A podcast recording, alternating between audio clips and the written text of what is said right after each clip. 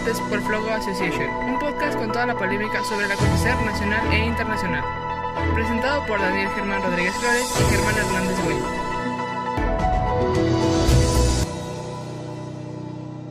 Buenas tardes, buenas noches, estimados. Estamos aquí en otro episodio de Debates por Flogo. ¿Cómo estás, amigo Germán? Muy bien, muy bien, licenciado, ¿cómo está? Un saludo a todos, buenas noches, buenos días, buenas tardes, buena madrugada. No, no, no te robes mi saludo. A ver, pues platíquenos un poco sobre el tema de hoy, estimado, porque ya, ya me quiero ir. No, no, no, usted es el experto. la- ya me tienes hasta la verga, la según- neta. Según usted se puso a estudiar a la tarde, entonces ilústrenos, por favor. No, a ver, bueno, pues como tenemos el 50% o más del- de nuestro queridísimo público, nuestro mercado oyente de este podcast, se encuentra actualmente en Estados Unidos, en Virginia, en Texas, en Colorado, en Massachusetts, pues obviamente es momento de, de también darle su espacio a ellos y comentar un poco de lo que está suscitando en su propio país. Como sabemos, hay elecciones en este 2020 y pues va a ser exactamente en el mes de noviembre, si no me equivoco, ¿verdad? Así que pues nada, hay que ver cómo, es, cómo se ha estado desarrollando, cuáles son los pronósticos a partir de todo lo que está suscitando. Antes se veía una victoria inminente de Donald Trump, pero yo personalmente ahorita con todo lo que está suscitando con la, con la pandemia y con la crisis sanitaria que, que sigue apareciendo en Estados Unidos, toda la crisis racial que, se, que apareció a partir del caso del movimiento Black Lives Matters, pues hay que ver que, cuál es el futuro de Estados Unidos y ver cuáles son los, los tangentes y, y las variables que pueden afectar a que México en un futuro pueda tener mejores relaciones con ese país o a lo mejor que no vayan a, no vayan a afectar en nada. Tú dime qué, qué piensas al respecto.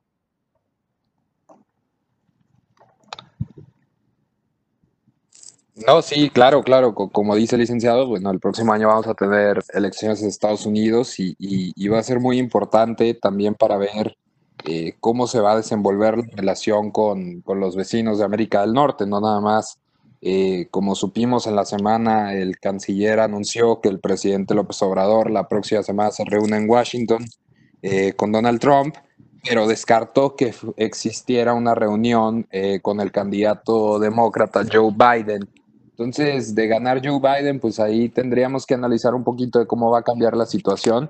Sin embargo, como dices, eh, bueno, este, este episodio pues está dedicado a todos los que nos escuchan en los Estados Unidos y que probablemente eh, muchos eh, sean hispanos, latinos en, en edad ya eh, o estén condicionados al voto. eh, desde aquí hacerles un llamado a que se registren y hagan el voto eh, de- del candidato en el que ustedes estén apoyando. Como, Pues es como electrónico, ¿no? La, la elección es electrónica en sí, ya sea aunque tengas que ir ahí unos días, tienes que ir unas, unas horas a hacer fila, al final de cuentas es un, es un voto electrónico el que hay en Estados Unidos. Son unas máquinas, entonces no se gasta papel. Lo que a mí se me hace más fácil para que ya se pueda existir un, un voto virtual a distancia, ¿no? No, no, no, sería, sería muy difícil hacer eso. Las máquinas que ellos tienen eh, son máquinas que cada una de las ballot eh, booths cuestan aproximadamente 25 mil dólares. Eh, tienen el mayor nivel de seguridad para evitar hackeos, evitar cualquier tipo de cosa y, y pues esperar, ver, ver cómo se va a manejar la situación de la elección. Yo veo difícil que, que se vaya a posponer la elección o mucho menos que se vaya a cancelar. Sin embargo, pues eh, estar muy atentos a cómo las autoridades van a manejar la cuestión de las, eh, de las filas. Hemos visto en años anteriores, sobre todo en la elección del 2008 de Obama, filas de hasta ocho horas en los centros de votación para poder emitir el voto eh, y, y grandes ag- aglomeraciones de gente. Entonces, en esta ocasión, eh, pues sí tendría que haber quizás, y por ahí se ha manejado, eh, la votación escalonada, que sería iniciar días antes en ciertos estados, en ciertos condados, para evitar eh, a conglomeraciones en los centros de votación que, que no son tan, tan amplios ni tan cercanos como lo son aquí en México. Sí, Eh, claro. Aquí en México todos tenemos una, una circunscripción electoral que es nuestro centro de votación más cercano y generalmente te queda menos de un kilómetro a la redonda de tu casa. En los Estados Unidos son menos los centros de votación y reciben a mayor cantidad de votantes. Entonces, eh, pues bueno, como, como tú decías, tenemos una elección este año importantísima. Eh, eh, por el Partido Republicano, bueno, se vuelve a presentar el presidente Trump a las elecciones un presidente que tuvo muchísimo apoyo en el 2016 eh, y que muchos medios de comunicación pronosticaban, o todos, absolutamente todos, pronosticaban que iba a perder, eh, pero gana gracias al, gran apoyo de, los conservadores, de los distritos más conservadores de los Estados Unidos, el campo, de, los católicos, de los eh, pro segunda enmienda. Los blancos. No, no necesariamente, sino eh, pues estadounidenses que tienen una visión muy, muy certera de su país. Hay el caso de muchos republicanos que, no necesariamente, a ver, eso es muy importante, no ser republicano quiere decir que eres supremacista blanco, ni ser demócrata quiere decir que eres un socialista. Eh, al final, bueno, se presenta el presidente Trump y por el lado demócrata, pues ganó, eh, ganó la nominación demócrata de una forma tremenda Joe Biden.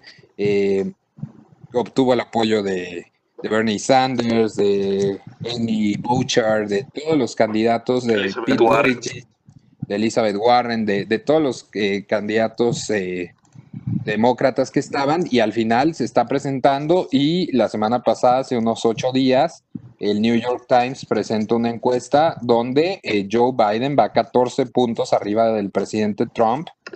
lo ponen de la siguiente manera, ponen a eh, Joe Biden con el 50% de eh, probabilidades de ganar la elección presidencial y a Donald Trump con el 36%. Pero recordemos que esta encuesta ya la había presentado el New York Times la, elección anterior y decía exactamente, exactamente, y decía lo mismo de Hillary Clinton, que ella tenía tanto porcentaje de probabilidad de ganar y a Donald Trump le daban muy poco. En esta ocasión, y tendremos que analizarlo, no sé tú qué has visto, ¿Qué ha cambiado en relación al 2016 con la situación actual que está viviendo Estados Unidos? Bueno, a ver, para empezar, pues obviamente tenemos enfrente lo que es la pandemia del coronavirus, tenemos todos los casos que hubo a partir del asesinato de un policía blanco a, George Floyd, una persona afroamericana, y pues obviamente todo lo que suscitó después del movimiento Black Lives Matter, ¿no?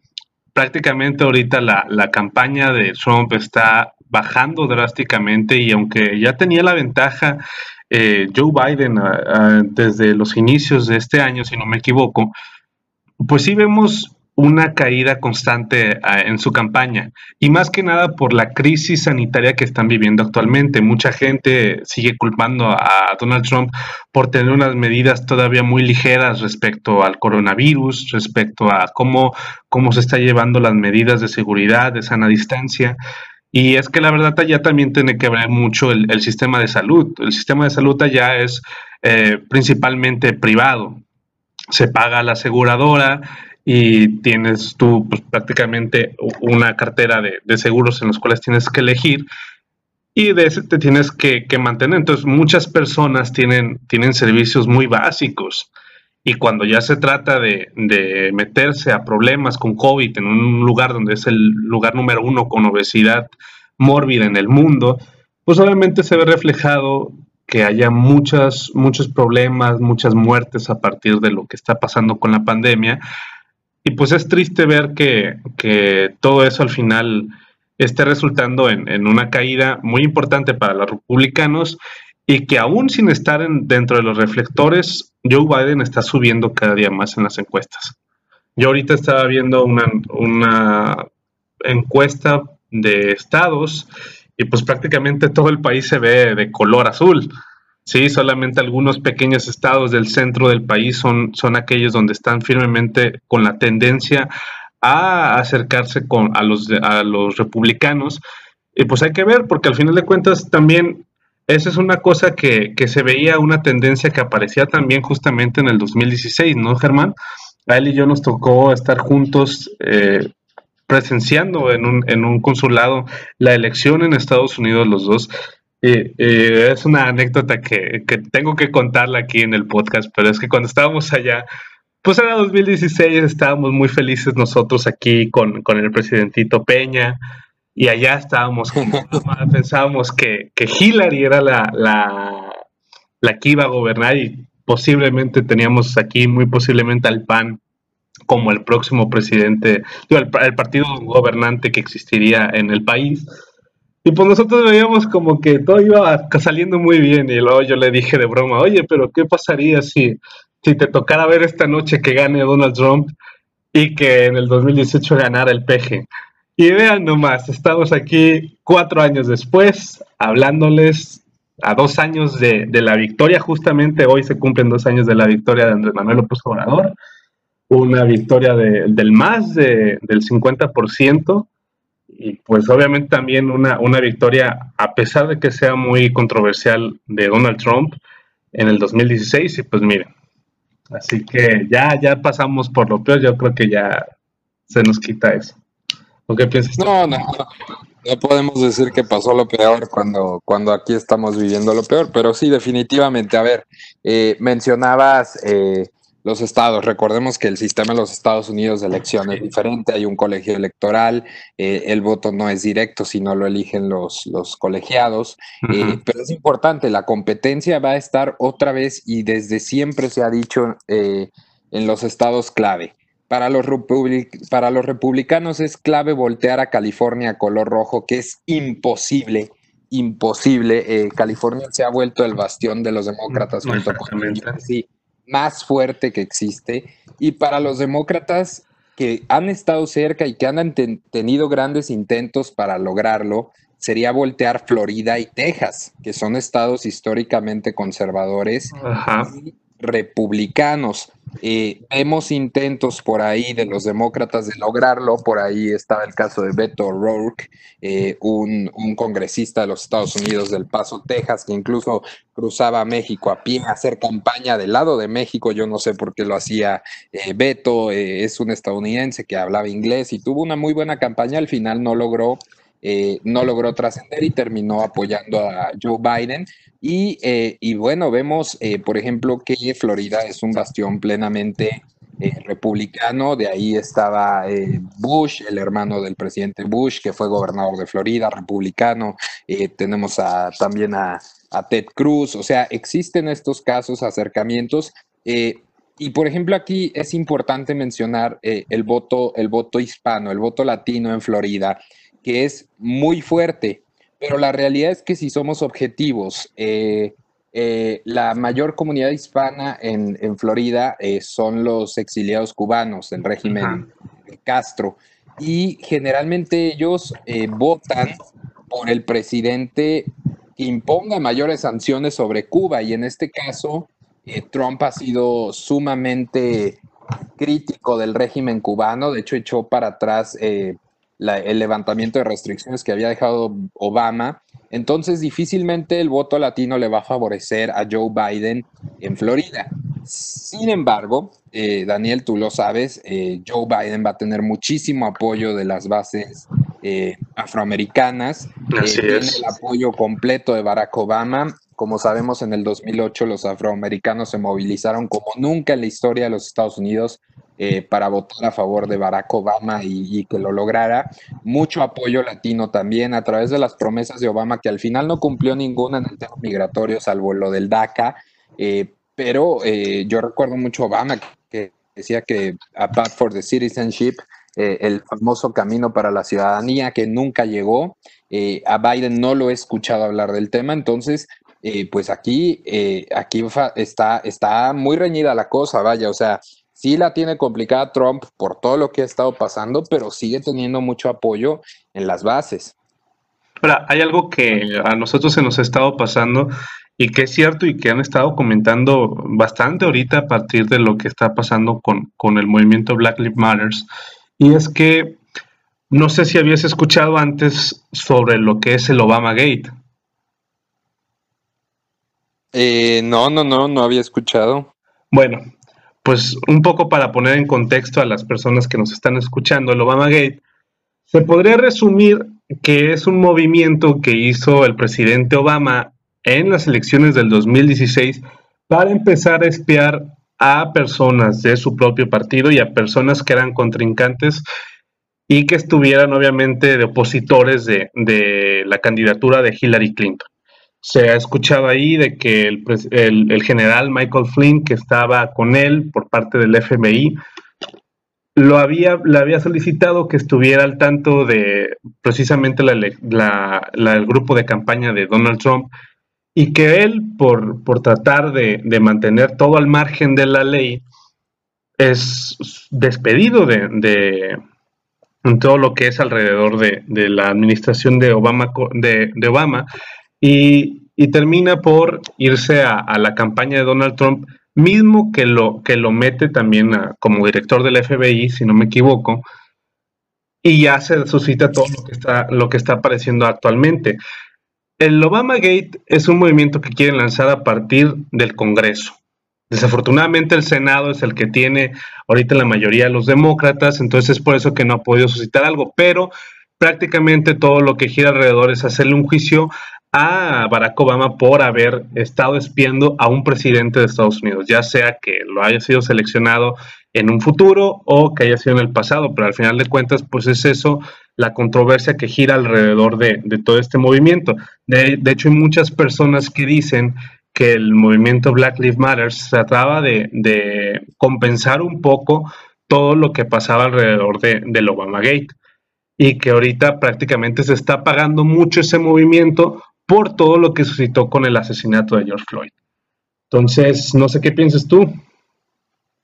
Sí, claro, a ver, seguramente habrá ocurrido esto, por ahí había escuchado, pero pues bueno, recordemos también el caso de los famosos correos de Hillary Clinton, eh, por ahí también eh, salía hace unos días, bueno, no sé si supiste, vino, no vino, Hillary Clinton dio el discurso de graduación de los alumnos del TEC de Monterrey de, aquí de México, ¿Ah, y había muchas...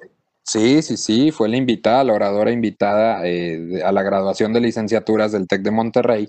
Y, había muchas protestas por este caso del Pizzagate y esos movimientos y que, ella estaba en una red de pederastía y la fregada. Al final yo veo difícil que vaya a pasar eso. Eh, los demócratas quisieron llevar a Trump a, juicio político, al impeachment, eh, por lo de la colusión con Rusia y que está comprobado que sí la hubo, pero digo, al final es politiquería y, son intentos desesperados tanto de los demócratas como de los republicanos eh, de no perder el poder. Al final, eh, una de las ventajas que tiene Estados Unidos es que únicamente se mueven dos bandos, su izquierda o derecha, y no hay más, no es como como aquí en México que tenemos ocho o nueve partidos políticos, o en Brasil que tienen 56 políticos 56 partidos políticos. Al final, eh, la ciudadanía vive en esa alternancia y esa alternancia es lo que le ha traído esa fortaleza económica, militar eh, y social a los Estados Unidos. Pero algo que es muy importante y que tenemos que considerar es eh, el caso de los jóvenes, Daniel, el caso de los jóvenes en las elecciones de este año en los Estados Unidos. históricamente los jóvenes pues han votado liberal, han votado demócrata y había mucho apoyo de los jóvenes hacia Bernie Sanders eh, por, por, todas estas políticas que él tenía de la legalización de la marihuana, eh, del aborto, el matrimonio igualitario eh, y todo este tipo de cosas. mismas posturas que en algún momento Joe Biden llegó a decir que lo que presentaba Sanders iba a ser una continuidad hacia lo que él podría presentar como presidente. Sin embargo, pues bueno, está el caso de Alexandria Ocasio Cortés, que hasta ahora es la congresista más joven de los Estados Unidos. Eh, ella es de origen latino, se mueve mucho con los jóvenes, es, es, sumamente, eh, es una influencer para los jóvenes en los Estados Unidos que la siguen muchísimo y ha sido una feroz crítica de Donald Trump. Sin embargo, yo no sé si sabes, eh, en días anteriores salió una nueva superestrella del lado republicano que es Madison Cawthorn, que es un joven de 24 años paralítico que se presenta para congresista republicano por el distrito 11 de Carolina del Norte. Y este chavo, eh, bueno, eh, habla y da entrevistas a diversas cadenas, eh, generalmente conservadoras, One News America, Fox News, y dice algo que tiene mucha razón, que existen muchos jóvenes conservadores en Estados Unidos, pero los republicanos no tienen figuras jóvenes que atraigan ese voto.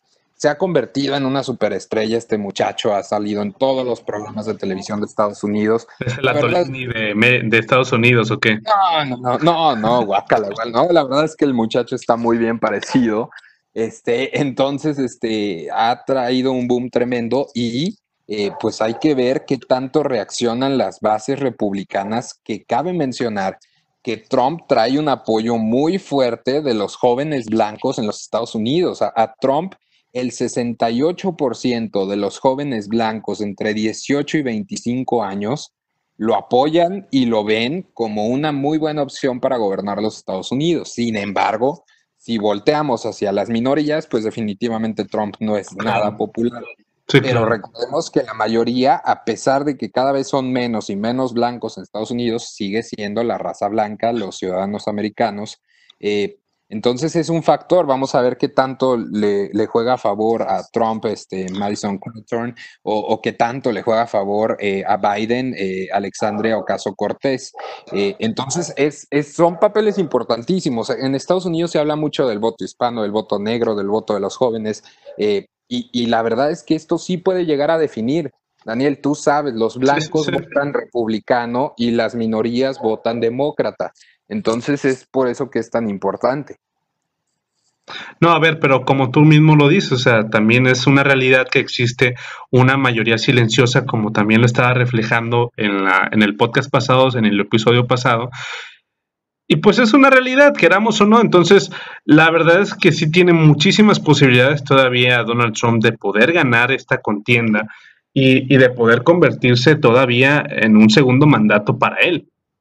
Ahora también pues no contemplamos bien cómo es la elección allá. Siempre decimos, no, es que en el voto popular siempre va ganando, pero también tenemos que entender que allá, si Florida se le ocurre así de, que a lo mejor solamente el 49.9% se convierte en demócratas de, la noche a la mañana y el día de la elección vote el 49%. Se le ocurre al colegio. Ajá, y el 50.1 se, se, se quiera ir entonces al final con, con este, los republicanos, pues todo lo, toda Florida se va a ir con los republicanos. Entonces, esas pequeñas minorías o pequeñas mayorías que podríamos decirles blancas, que salen a votar y que también eso es muy importante y que no hemos comentado, eh, cuando, cuando salen a votar estas personas, pues prácticamente pueden tomar un solo pedazo de, de por ciento y al final se podrían llevar absolutamente toda la, todos los, los grupos colegiados de ese estado. Entonces hay que revisar bien cómo, cómo se van a hacer. Y pues la verdad es que, en, sobre todo en Estados Unidos, ahorita más que nada hay que, hay que dudar mucho de lo que aparecen en las contiendas. Entonces, pues no sé tú qué, qué, creas respecto al voto hispano, al voto negro, si realmente lo va a poder movilizar eh, Joe Biden para, para que salgan y para que voten por él durante esta elección, sobre todo que yo creo que también muchos negros, muchos blancos y, las minorías no han de estar saliendo porque como vemos las estadísticas reflejan que justamente son los hispanos los que están sufriendo más al respecto de, la crisis del coronavirus, son las personas que más han fallecido y pues algo, algo así podría afectar mucho el, que estuvieran saliendo aunque sea por periodos este, específicos durante el país en el tiempo de la elección. Sí, claro, claro, me queda claro. A ver, recordemos que en la, en la elección pasada el voto popular lo ganó Hillary Clinton, pero el voto colegiado, el voto que lo convierte en presidente, lo ganó Donald Trump. Aquí la clave, y, vuelvo, vuelvo a ese punto, es eh, si Joe Biden quiere ganar la elección presidencial, Joe Biden tiene que eh, hacer más campaña, hacer más presencia. Por ahí escuchaba los medios de comunicación de Estados Unidos que decían, es que es increíble. Joe Biden va 14 puntos adelante de Donald Trump sin siquiera aparecerse o dar entrevistas. Imagínate si saliera chingado, o sea. O sea, imaginemos eh, que, cómo está la situación. Como bien dices, a mí, a mí, a mí sí me parece importante que esto que no salga y que esté con una confianza tremenda le puede pegar y probablemente tengamos una elección reñida tipo Hillary Trump, la que ya habíamos tenido, pero en esta ocasión se vuelve a inclinar hacia Donald Trump. A ver, es que sería un fracaso rotundo para lo que representa el movimiento conservador eh, y de la RNA, digo, de la NRA, eh, sería un fracaso. Tú sabes, Daniel, eh, la, National Rifle Association de Estados Unidos invierte millones y millones de dólares en la campaña de Donald Trump y es una de las organizaciones con mayor poder en los Estados Unidos. Y por el lado demócrata, bueno, sí existe mucho apoyo, pero eh, no, no creo que el lado demócrata lo apoye a, Biden, una organización tan grande, tan extensa, con tanto arraigo y tanto poder económico como es la National Rifle Association. Entonces, eh, sí. si me preguntas cómo va a estar la elección, yo veo una elección eh, que poco a poco esos 14 puntos se van a ir cerrando, se van a ir cerrando, se van a ir cerrando veo una elección en la que va a estar reñida. Trump va a descalificar absolutamente todo. De hecho, él ya dijo que estas van a ser las elecciones más corruptas en la historia de los Estados Unidos. ¿Y por qué? Eh, pues porque siento que él ve, eh, bueno, tú y yo lo, lo, hablábamos el otro día, tuvo su rally de campaña después de, de toda la cuarentena en Estados Unidos, que ahorita la situación del coronavirus es un auténtico desastre. Este, Estados Unidos es una cantidad impresionante de muertos al día. Hoy, hoy escuchaba que, como tú sabes, Houston es el centro médico más importante del mundo eh, en cantidad de hospitales. Houston está completamente rebasado, las unidades de cuidados intensivos rebasadas.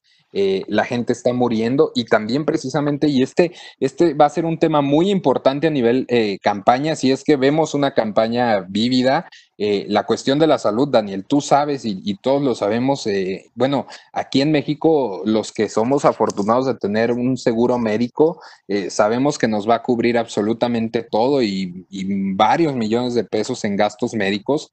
Eh, pero los estadounidenses no tienen esa fortuna. En Estados Unidos eh, los seguros médicos son altamente eh, difíciles de acceder a ellos. la sanidad pública no existe. O sea, mucha gente está muriendo de coronavirus, sobre todo las minorías, Daniel, en sus casas, porque no pueden acceder a los sistemas, a los servicios de salud. Eh, por ahí escuchaba que una noche en una unidad de cuidados intensivos para cualquier persona en los Estados Unidos eh, tenga su servicio de, seguridad social o no lo tenga, salen aproximadamente 15 mil dólares la noche, Daniel. 15 mil dólares estar en, utilizando un respirador una noche en Estados Unidos. Es, es impresionante y va a ser un tema central en estas elecciones. Y, ahí también podría capitalizarlo Biden, o sea, también proponer algún nuevo modelo de salud, pero al final, como tú dices, no está saliendo y no está llegando a, impactar tanto porque justamente yo no he visto nada y yo sigo muchas personas de Estados Unidos también y, y yo no veo ningún comentario sobre las elecciones. Es como que si ahorita exactamente no existiera nada. Entonces sí es preocupante, sí es preocupante que ahorita todas las personas estén angustiadas en otras cosas y las elecciones estén dejándolas de lado.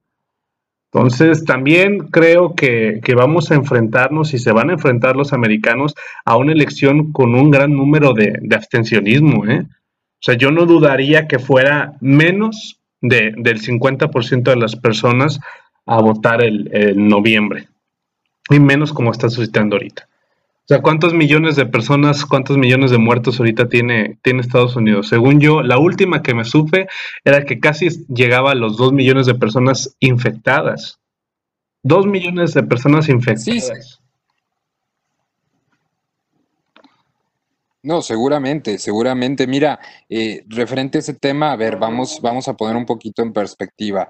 Eh, para que sea electo un presidente de los Estados Unidos se necesitan 270 eh, votos del colegio electoral. Eh, yo ahorita veo unas encuestas y, por ejemplo, la situación pues no está definida en, Texas, en Ohio no se define, en Carolina del Norte no se ha definido y en Nebraska, que son los estados, cuatro estados eh, que no se define, pero el estado clave ahí se llama Texas. Trump va a la delantera por un margen de 0.3% en las encuestas para darle los votos del colegio electoral de Texas a Donald Trump. Sin embargo, eh, bueno, aquí tenemos más información. Eh, va adelante Biden en Arizona, en Florida, de hecho, le dan la delantera a Joe Biden con seis puntos. Eh, Trump va adelante en Missouri, en Wisconsin va adelante Biden, en Pensilvania va adelante Biden y, en Michigan, que Michigan tiene muchísimo apoyo también demócrata, va adelante Biden. Georgia es de, Trump, Iowa de Trump, Maine de Trump, Colorado de, Biden, Maine eh, de Biden, Nevada de Biden, eh, New Hampshire de Biden, Virginia de Biden.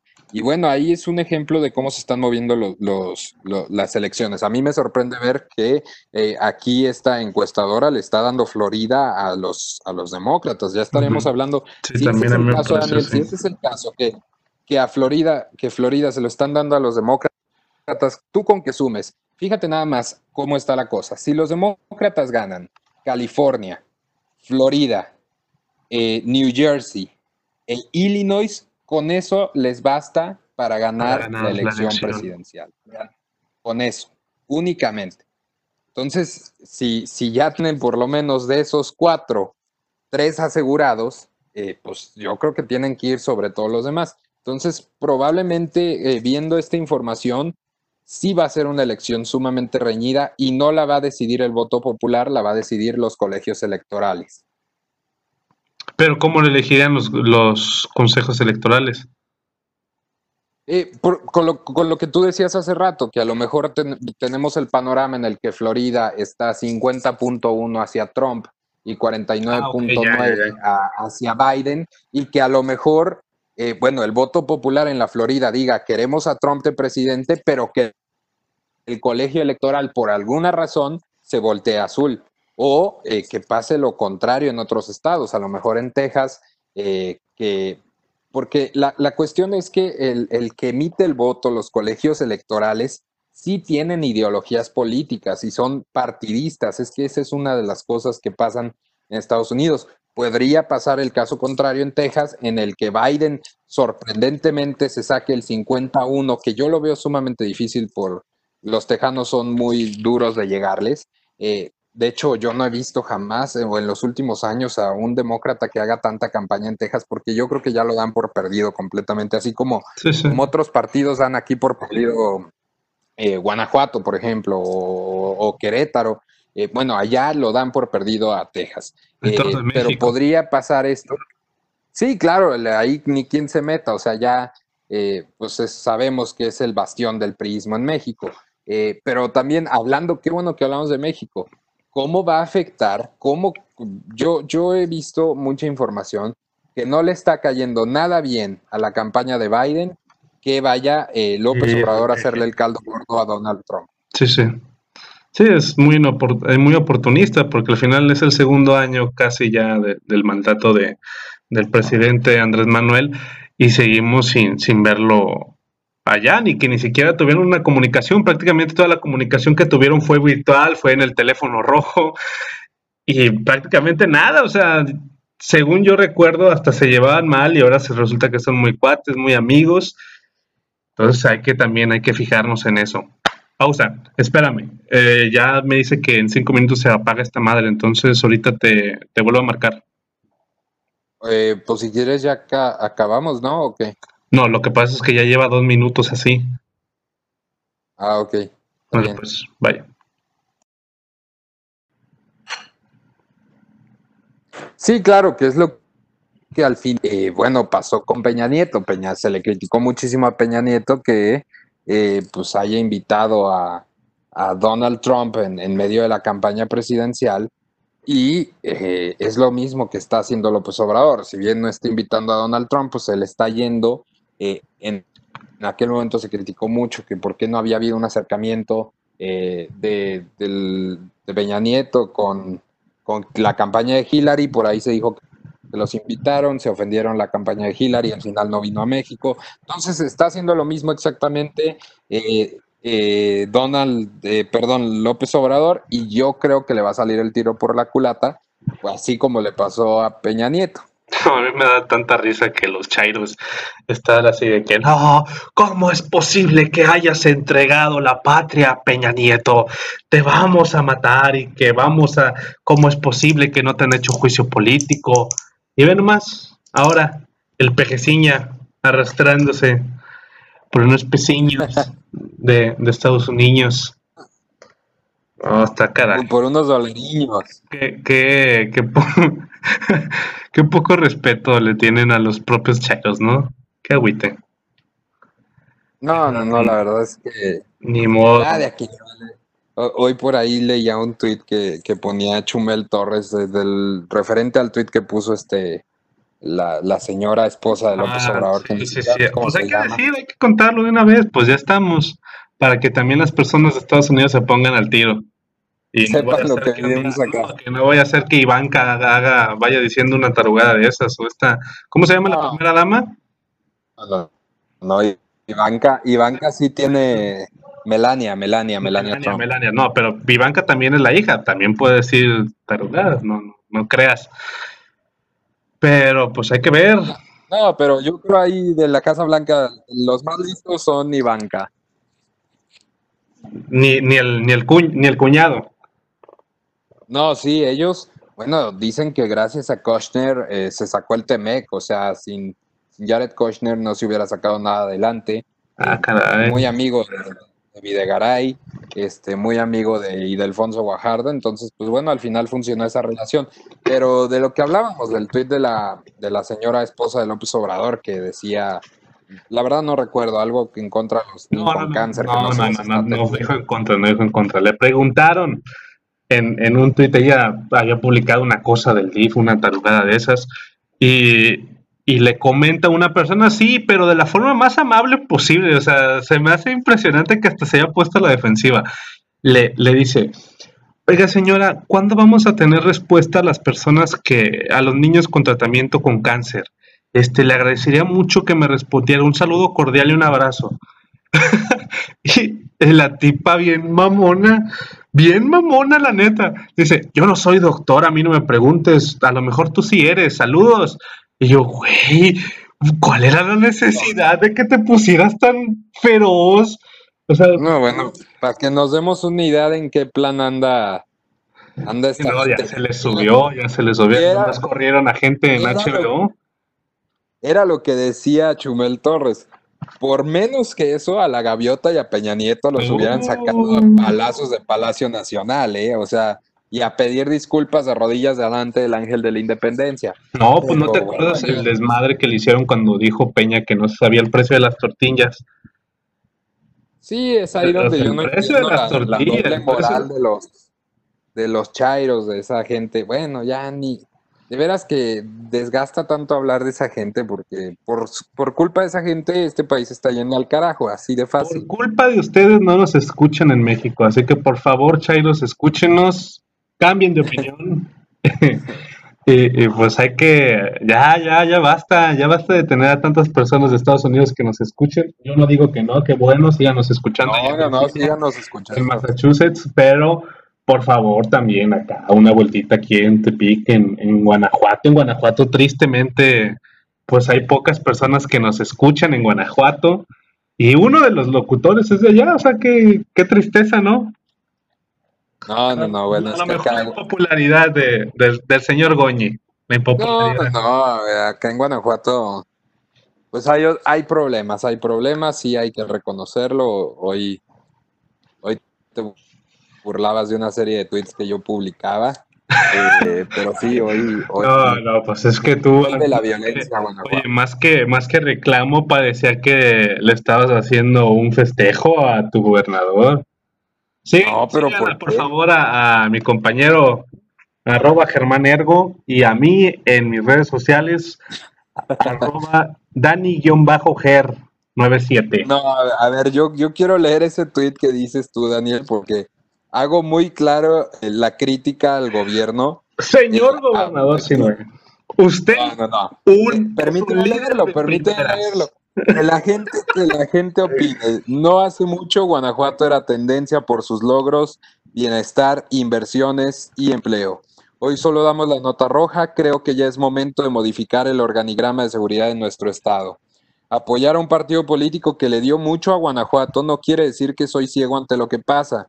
Entiendo el enojo y preocupación de la gente. Daniel, eso tú también lo tendrías que reconocer a veces. Ah, no, claro, claro. ello, Creo que por dignidad y patriotismo el día de hoy deben de presentar su renuncia el fiscal Carlos Amarripa y el secretario de Seguridad Álvaro Cabeza de Vaca. Un cambio en la estrategia es urgente. Señor gobernador Diego Sinue, usted es un gran líder y los líderes tienen que tomar decisiones importantes en sus mandatos. Si la federación no quiere apoyar a Guanajuato, Usted tiene el respaldo de la población, no los defraude. El gobierno de Guanajuato tiene todos los elementos para poder corregir el rumbo y buscar de nuevo ser la grandeza de México. Oye, Dios tanta, bendiga a Guanajuato y a México. tanta Eso que fue- pusiste nomás. Porque, Fue lo que yo puse. oye, pues nomás hubieras dicho, oye, robaron mi casa y pues la neta valieron madre.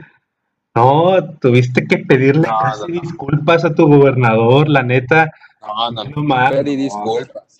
No, a ver, pues, Daniel, hoy- al punto, hoy- yo creo que, yo creo que vamos a, a conclusiones, ¿no? Ya hay que, la gente está cansada. Sí, regre- regresando al tema de las elecciones, se vienen elecciones cerradas.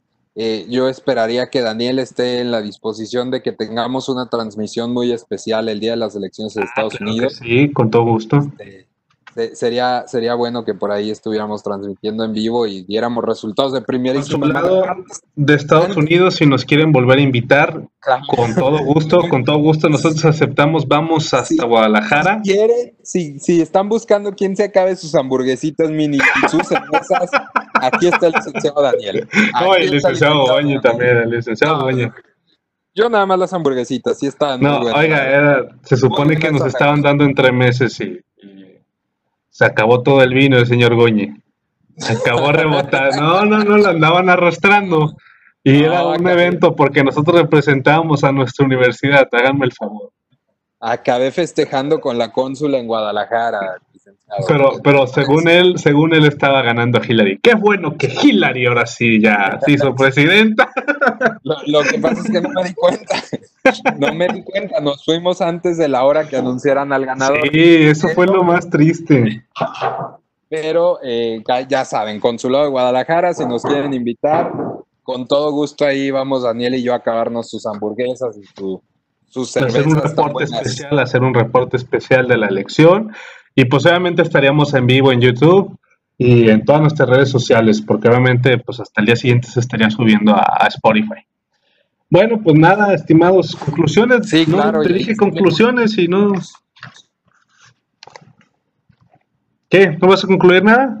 No, pues nada, este, van a ser unas elecciones, van a ser elecciones muy reñidas. Vamos a ver si Biden logra voltar esos estados rojos azules y si Trump logra mantener la fuerza que tienen las bases conservadoras. Y pues vamos a seguir hablando del tema, licenciado. Sí, yo creo que estaría bueno hacer otra segunda parte de esto. Ya no deberían de llamarse debates, primeras partes, el podcast, pero bueno. No, sí estaría bueno, bueno que, que entabláramos otra conversación al respecto de aquí, ver si podemos encontrar a las, a las personas que nos escuchan allá en Virginia, nos mandan un tweet y con todo gusto las invitamos aquí para que nos escuchen, para que hablen con nosotros. Y pues nada, hay que ver, hay que ver qué sigue al respecto. Yo también tengo una idea muy sólida de que las elecciones van a ser reñidas. Todo parecía que Hillary Clinton iba a ganar en el 2016 y al final resultó que pues no, que hubo una, una tendencia hacia Donald Trump y pues esperemos. Yo personalmente tengo una orientación más cercana al Partido Demócrata. Ah, yo pensé que por fin nos iba a revelar su, su orientación sexual, licenciado. Ah, no, por favor, ignoren al licenciado Reyes. Pero a ver, entonces, Todavía no, todavía no. obviamente, obviamente, mi, mis deseos es que, que Joe Biden se convierta en presidente, si no, pues ni modo. Estaremos aquí analizando. Así que muchas gracias, estimados, por escucharnos en otro episodio. Nos vemos la próxima semana. Pues nada, adiós, besitos. Hasta luego, buenas noches a todos. Bye bye. Oye, es